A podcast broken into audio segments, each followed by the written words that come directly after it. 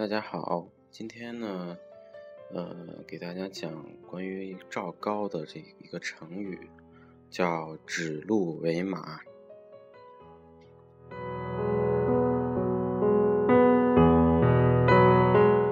呃，因为我们在讲小传的时候呢，是重点讲的李斯。那么除了李斯，另外的他的同事赵高，呃，应该在历史上也是非常有名的一位。呃，一位权臣吧，所以我们今天讲的这个，呃，小一个成语吧，就是跟他有关，而且是我们生活中经常要用的。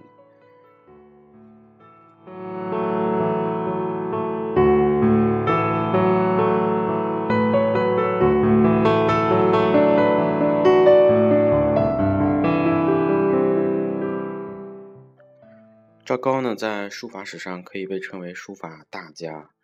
啊，但是作为历史人物呢，他却是一个奸臣。秦始皇死后呢，他就隐瞒死讯，与李斯合谋伪造诏书。啊，又提又提到了李斯，那逼迫呢秦始皇的长子扶苏自杀，呃，另立胡亥为帝，这就是我们说的秦二世，并自任郎中令。那他在任期间呢，独揽大权，啊。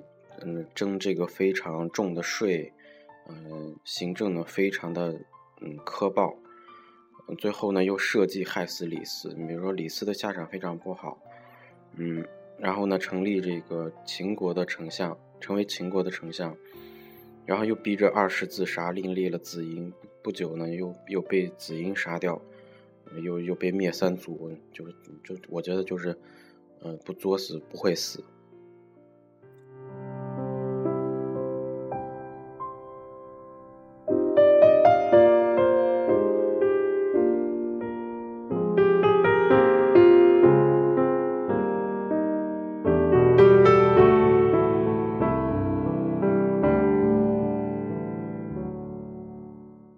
那这个成语“指鹿为马”讲的就是他的故事。嗯，赵高呢阴谋作乱，他呢怕其他的大臣不服，嗯，就先对群臣做了一次测验。有一天呢，他牵了一头鹿到皇帝面前，这个皇帝就是指的秦二世啊，说这送了一匹马送给皇上。这个秦二世呢笑着说：“丞相错了。”嗯，你把鹿说成马了，然后呢，问左右的官员，结果有的怕赵高，就说是马；有的不说话，也有说是鹿的。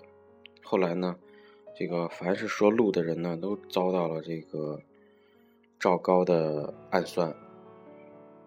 嗯，这就是说，群臣呢，从这以后呢，群臣都怕这个赵高。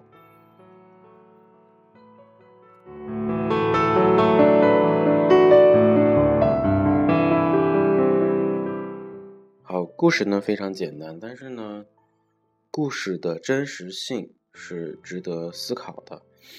那我们讲这种成语故事呢，并不是说让大家去信它，而是把它当成一种文化。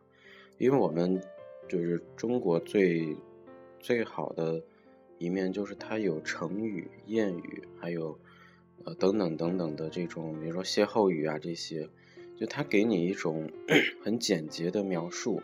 让你懂它，那我们怎么知道它的描述的含义呢？就必须了解它这个成语背后的故事，就是我们说的典故。你不懂典故，可能就是理解很多嗯有趣的或者有文化的内容的时候，就会遇到一些障碍。指鹿指鹿为马呢，只是其中一个。那么它的真实性，包括它的这种情节，我觉得呃值得去推敲。因为什么呢？因为 我跟写字儿一样，以前的书写标准都是带有一个，呃，书家的标准都很带有一个最主要的标准就是，呃，字如其人嘛。那，嗯，字如其人，他在古代主要指的这个人的人品，或者是他的，呃，儒家的这种思想。那赵高呢，他。后来肯定被定性为一个乱臣或者是奸臣，所以在给他这个编故事的时候，肯定加了一些佐料，呃，佐料呢可能有些有些夸张，但只是我觉得是对他的一个简洁的一个描述，大家把它当成一种知识，当成一种文化即可。